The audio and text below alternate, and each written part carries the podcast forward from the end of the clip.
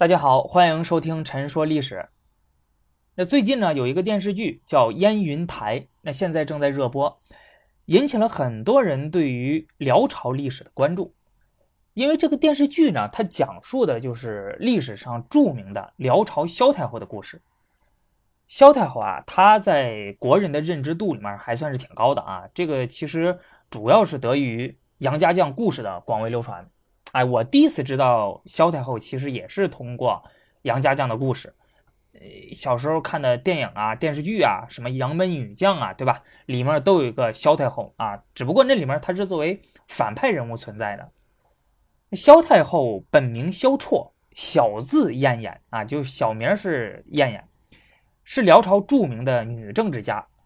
在她摄政期间呢，她锐意改革，励精图治。使整个辽朝进入了全盛时期。它对于辽朝的意义呢，大家可以这样想，就像是吕后对于汉朝和武则天对于唐朝的意义一样。我个人对于萧太后还是比较感兴趣的，而且出于某些原因，大家也知道，咱们国家古装电视剧它是有自己的朝代偏好的。你像汉朝、唐朝、宋朝、明朝，还有清朝啊。尤其是清朝，以这些朝代为背景，反映这些朝代历史的电视剧是比较多的。嗯，有些都是经典啊，比如汉武大帝啊、康熙王朝啊、雍正王朝啊、贞观之治啊等等等等。但是像辽朝还有金朝这些朝代，那相关的影视剧就非常的少了。反正我看到的，其实基本上就没有几个，大多数都是作为讲其他朝代的时候顺带提一下的那种。所以。作为讲述辽朝历史的《燕云台》这部电视剧呢，它一播出之后，我就迫不及待的看了看。不过啊，说实话，看了几集之后，我就发现这个电视剧啊拍的一般，不是特别吸引我。像演员的演技呀，还有情节的设定啊，都有不少的问题。其实，在我看来，就是好好的一个历史正剧，结果给拍成了古装偶像剧。咱们国家的电视剧吧，就有一个特色，就是拍啥最后都能给你拍成。爱情剧，这个燕云台也是，所以我在看了几集之后，剩下的基本上我就是快进看完的。看过这部电视剧的人，我相信不少人会有一个这样的疑问，包括我身边的朋友看了之后，他也在问我，那就是他发现啊，为什么辽朝宗室里面有那么多人都想要当皇帝，那为此不断的反叛，而且觉得自己当皇帝那是理所当然的。啊，皇位本来就应该是我自己的呀，比如。呃，这个电视剧里面像太平王耶律演撒葛、耶律李胡和耶律希隐父子，包括耶律明义等等，咱们得说一下，这个可不是燕云台的编剧啊，为了推动情节而瞎编的。因为事实上呢，辽朝前期的历史就是一部皇位争夺史。辽朝立国二百一十八年，总共有九位皇帝，萧太后的儿子辽圣宗是第六位。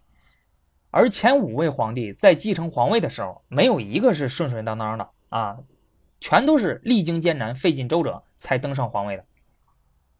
那首先就是辽朝的建立者，开国皇帝辽太祖耶律阿保机。耶律阿保机他最初只是契丹族各部中一个部落的首领，后来呢，由于实力比较强，干得比较好，在公元907年的时候，成为了契丹族各部联盟的可汗啊，也就是首领。而这一年呢，还发生了另一件大事儿，就是唐朝灭亡。按照传统制度规定，契丹的可汗每隔三年就要重新选举一次，这个叫世选制啊。你可以连选连任，但是呢，是不能世袭和任职终身的。这个和世袭制是不同的。所以理论上，凡是耶律家族的成年男子都有机会当老大啊。所谓皇帝轮流坐，明日到我家。但是大家都知道，权力是会使人上瘾的，尤其是见识过中原王朝的世袭制之后，到了该选举的那一年，那耶律阿保机是丝毫没有退位让贤、重新选举的意思，而是一直霸占着位子不撒手。这个就引起了本家族内其他一些人的不满啊，尤其是耶律阿保机的那几个弟弟啊，因为他们也其实也是有资格当可汗的，所以他们就准备联合起来。打算推翻耶律阿保机，拉他下马。不过，这个人中一个人的妻子在得到消息之后，担心事情败露，连累自己，就向耶律阿保机告密了。阿保机得到消息之后，先发制人啊，把自己的这几个弟弟给抓了起来，之后与他们登山对天盟誓，让他们发誓不再叛乱，然后就赦免了他们。可是呢，耶律阿保机的宽容呢，并没有让几个弟弟放弃推翻他的打算。到了第二年，耶律阿保机领兵在外征战，在他回来的途中呢，这几个弟弟率军拦住了他，要求他立即进行可汗的选举。耶律阿保机没有和他们硬碰硬，而是领兵南下啊，立即举行了继任可汗的仪式，叫凡柴礼啊，也叫柴册礼，就是这个拿一堆柴火啊，然后往那一烧，放上御册呀什么的，边上又有贵族的见证啊，就是这么一个仪式。那么宣布自己已经合法的连选连任了。这个柴册礼在契丹族的传统中地位是非常高的啊，一旦进行了柴册礼，那就说明已经是合法的继承人了。他的这几个弟弟一看，哎，你这哥哥不按套路出牌呀！但是人家都已经这么做了，你也没有办法，所以就只能承认了，而且向哥哥认错请罪啊。耶律阿保机呢也没有追究他们啊，估计也是觉得自己做的不太地道，再加上毕竟是自己的弟弟嘛，也不太忍心，所以也没有惩罚他们，只是让他们改过自新。可想而知啊，那面对哥哥的这种做法。耶律阿保机的这几个弟弟，那必然是口服心不服。只过了半年，他们就又发动了第三次反对耶律阿保机的行动。这个和前两次不同的是，这一次爆发了大规模的武装冲突，双方集结大军在草原上就展开了争斗。虽然最后耶律阿保机获得了最终的胜利啊，但是呢，伤敌一千，自损八百。这次战争也使得本部落遭受了巨大的损失。这三次动乱啊，史称朱棣之乱。诸位弟弟嘛，朱棣之乱。朱棣之乱之后，耶律阿保机基本上消灭了本部落的反对势力。那但是契丹它是由多个部落组成的啊，那你这个部落是没事了，但是其他几个部落的反对势力仍旧存在。他们就以恢复旧的可汗选举制度为旗号，强迫耶律阿保机让出可汗之位。这个时候呢，耶律阿保机实力受损，他已经无力跟其他部落抗衡了，而且其他部落提出来的要求那也是正当合理的，对吧？他也没办法自己直接表示反对嘛，所以啊，耶律阿保机就答应退位了。哎，不过这个退可不是简简单单的退，是以退为进。他就对这些人说呀：“你看我在可汗之位是吧，待了九年了，我下面管辖着很多汉族人，所以我现在就想带着他们。”到一个地方建立城池，哎，这样你看行不行？其他人看这有什么问题呢？那就同意了。阿保机建立的这个汉城呢，就是炭山汉城啊，在今天河北省唐山市滦南县境内，当地盛产食盐，契丹其他部落的人基本上都会来这里购买食盐。有鉴于此呢，耶律阿保机的妻子述律平就想出了一个除掉契丹其他部落首领的计谋。那耶律阿保机派人转告其他部落的首领说：“我有盐池啊，盛产食盐，经常会供给给你们其他几个部落。但是你们只知道吃盐特别的方便，却不知道这个盐池是有主人的。你们应该心怀感激呀，你们应该来犒劳我，还有我的部下。”其他部落的首领一听吧，就觉得嗯是这么个理儿，所以他们就带着好吃好喝的来到了泰山汉城，感谢耶律阿保机。阿保机呢，就盛情款待了他们。等这些人喝得烂醉如泥的时候，阿保机一声令下，就把这些部族的首领全部都杀死了，史称盐池之变。这场政变过后，阿保机就再次成为了可汗。啊，没过多久呢，在公元九一六年，耶律阿保机就不再称可汗了，改称皇帝了，建国号契丹，定都上京。啊，也就是今天内蒙古自治区赤峰市的巴林左旗，正式确立了皇位世袭制。这里大家要注意一下啊，耶律阿保机此时定的国号是契丹，不是辽。那后来辽太宗耶律德光灭掉后晋，在开封登基称帝的时候，才改国号为大辽。但是在辽圣宗即位之后啊，就是萧太后的儿子，又改称大契丹。后来在辽道宗的时候，又把国号改为了大辽。反反复复啊！当然，也有学者认为，除了这几次之外呢，辽朝其实还有好几次修改国号。总之，就是在契丹和辽之间来来回回反复变更。耶律阿保机的弟弟还有其他部族的首领呢，他们反对阿保机啊，其实不能说是叛乱。啊，为什么？很简单，叛乱它其实有点像是贬义词儿。如果从一个公正客观的角度看待，如果你是合法的继承人的话，其他人来反对你发动这种武装斗争，你可以把它称作是反叛。但是耶律阿保机的弟弟还有其他部族的首领呢，那他们的要求是合法正当的呀，对吧？因为按照传统的制度，契丹首领的位置本来采取的就是世选制，本来就应该选举。那是耶律阿保机自己他占着位置不放，他想改为世袭制，所以从这个意义角度来讲呢，他才是这个规则的破坏者。虽然如此呢，但是最高统治者的继承方式从世选制走向世袭制，这个是中国古代游牧民族封建化过程中所必经的，比如之前的北魏。后来的金朝啊、清朝啊，其实都经历了这个过程。一个制度不会平白无故产生的，它一定会有其源流；一个制度它也不会平白无故的突然消失，必有其过程。不是说一个旧制度你宣布废除了，改行新制度，那么旧制度的影响马上就会消失啊，这个不可能的，它得有一个过程。因此，虽然耶律阿保机他把世选制改为了世袭制。但是世选制的影响却不会立即消失，还是延续了下来，并且影响了后来的皇位继承。耶律阿保机与皇后述律平呢，生有三个儿子：长子耶律倍，次子耶律德光，三子耶律李胡。这个就是呃燕云台这个电视剧里面不断出现的所谓的太祖系三支。耶律阿保机在建国之后呢，也确立了嫡长子继承制。因此呢，他的长子耶律倍被立为皇太子了，是皇位的合法继承人。在阿保机死了之后，应该是由他来继承皇位才对。可是呢，大家知道，最终继承皇位的却是次子耶律德光。这个是怎么回事呢？那在耶律阿保机死了之后，皇后述律平临朝称制，掌管军国大事儿。述律平这个人。为人杀伐果断，足智多谋啊，是耶律阿保机的贤内助。这个就是呃燕云台里面经常提到的述律太后。她在当时契丹人的心目中地位非常的高，因为确实是非常厉害，所以里面就经常说嘛，说萧燕燕她怎么能和述律太后相提并论呢？述律太后她不太喜欢自己的这个长子，主要其实是因为政见不同。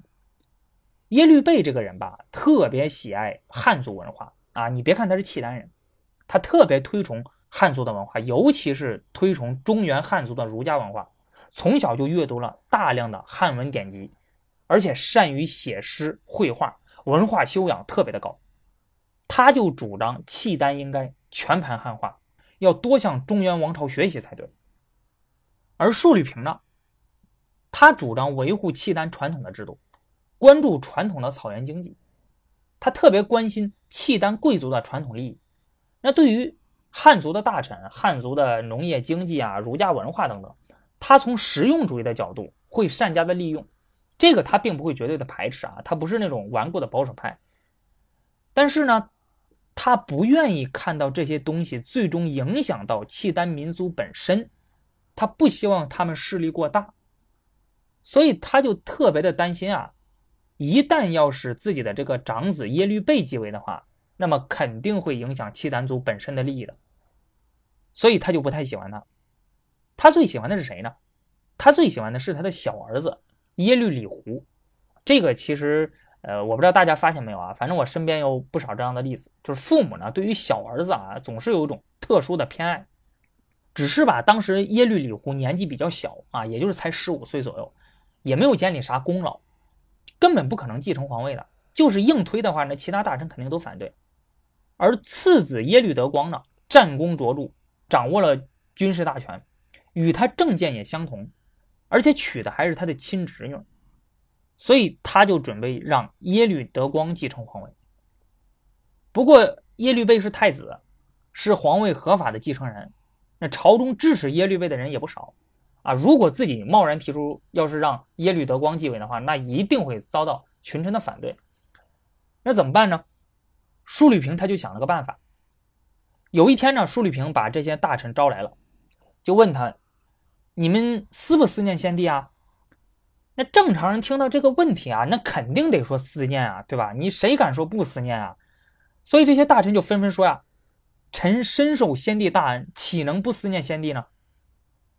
舒立平听了之后就说：“嗯，你们果然忠心耿耿。那既然你们这么思念先帝，那我就满足你们的愿望，让你们下去陪先帝吧。”于是舒立平就以让他们去陪伴先帝为借口，就把这些人全杀了。后来，舒立平拿着这个问题再次发问的时候，其中一个汉族的大臣叫赵思温，他就对舒立平说：“要是这么说的话，那与先帝最亲近的人是太后您呀，我们去陪先帝，哪能比得了您自己去陪先帝，更能让先帝高兴呢？”舒律平被将了一军，哎，不过他脑子转的特别的快，哎，就说说孩子们都还年幼。啊，国家呢现在也没有主持政事的人，所以我不能下去陪先帝啊，对不对？我还有很多事要做呀。说完之后，拿起刀，手起刀落，把自己的右手给砍了下来，然后让人送到了耶律阿保机的棺材里，代替自己殉葬。舒律平又有一个称号叫断腕太后，就是这么来的。舒律平的这个操作呀，那和黑社会的人那为了吓唬别人啊。往自己脑袋上砸啤酒瓶子，如出一辙，一看就知道是个狠人啊！而且确实震慑住了其他大臣。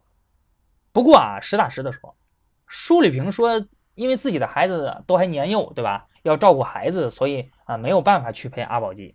这个明眼人就知道，那就是个借口。事实上，当时他的长子耶律倍已经二十八岁了，次子耶律德光二十五岁了，那早都已经是成人了，都娶妻生子了，哪个都不年幼啊？那谁需要你照顾呢？不过这个事儿之后，束律平放过了赵思文啊，没让他去陪先帝，也停止了对其他大臣的杀戮因为该杀的人都已经杀的差不多了啊。为了排除异己，为了把这些反对自己的力量就全都清除了，最重要的是震慑住了其他人，其他人现在都已经不敢说话了，连耶律倍自己本身都上书说愿意把皇位让给自己的弟弟耶律德光，因此在舒律平的支持下。公元九二七年，耶律德光正式继位，这就是辽太宗。耶律德光继位之后呢，他和淑律太后就对耶律倍很不放心，不仅派人监视他，还吞并了耶律倍掌管的东丹国的领地，并且把东丹国的民众整体南迁，生生的把一个特别行政区变成了下属的州县，这个就使耶律倍的实力受到了极大的损害。这里解释一下啊。东丹国呢，就是渤海国，这个是由漠河族在今天的东北地区建立的国家啊，一直是臣服于唐朝的。在公元九十六年的时候，被耶律阿保机给灭掉了。然后呢，耶律阿保机把他封给了自己的长子耶律倍，改名为东丹国。因为渤海国在契丹的东方嘛，所以起名为东丹国，就是东方的契丹这个意思。耶律倍也被封为仁皇王，这个是怎么来的呢？周易里面有三才的说法，什么叫三才？天地人。耶律阿保机他自己给自己上的尊号是天皇帝，给他的老婆舒律平上的尊号是帝皇后。那这样的话，那皇太子自然就是人皇王了。耶律德光的这种做法吧，就使他们兄弟之间的关系迅速恶化，矛盾进一步加深。最后呢，在九三零年，耶律倍从辽东渡海。投奔了当时的中原王朝后唐，终其一生都没有再回到过契丹，而这件事呢，也为耶律德光死后的皇位之争埋下了伏笔。在公元九四六年，辽太宗耶律德光率军攻打后晋，次年攻占开封，后晋灭亡。但是由于契丹的这个烧杀抢掠的政策啊，很不得人心，很多中原百姓就纷纷起义反对他。耶律德光一看自己在中原待不住了啊，没有办法，就被迫班师回朝了。在回契丹的途中，大概是走到了今天的河北省石家庄市那一片就因病去世了。耶律德光突然死亡，皇位空悬啊。那这个时候有资格继承皇位的是他的三弟耶律李胡啊，就是咱们呃前面说到的淑律太后特别喜欢的那个小儿子。还有就是耶律德光的长子耶律景。但是呢，最终皇位却落到了他大哥耶律倍的长子耶律阮的手中。啊，也就是说，当年他抢了他大哥的皇位，现在最终又还给人家了。出来混呢，迟早是要还的。那为什么究竟会这样子呢？这个呢，我们留到下期再说。在下期节目里呢，我们就会讲到辽朝之后的几个皇帝的皇位纷争。哎，真的是可以说没有一个是让人省心的。好的，那本期节目就到这里了，我们下期再见。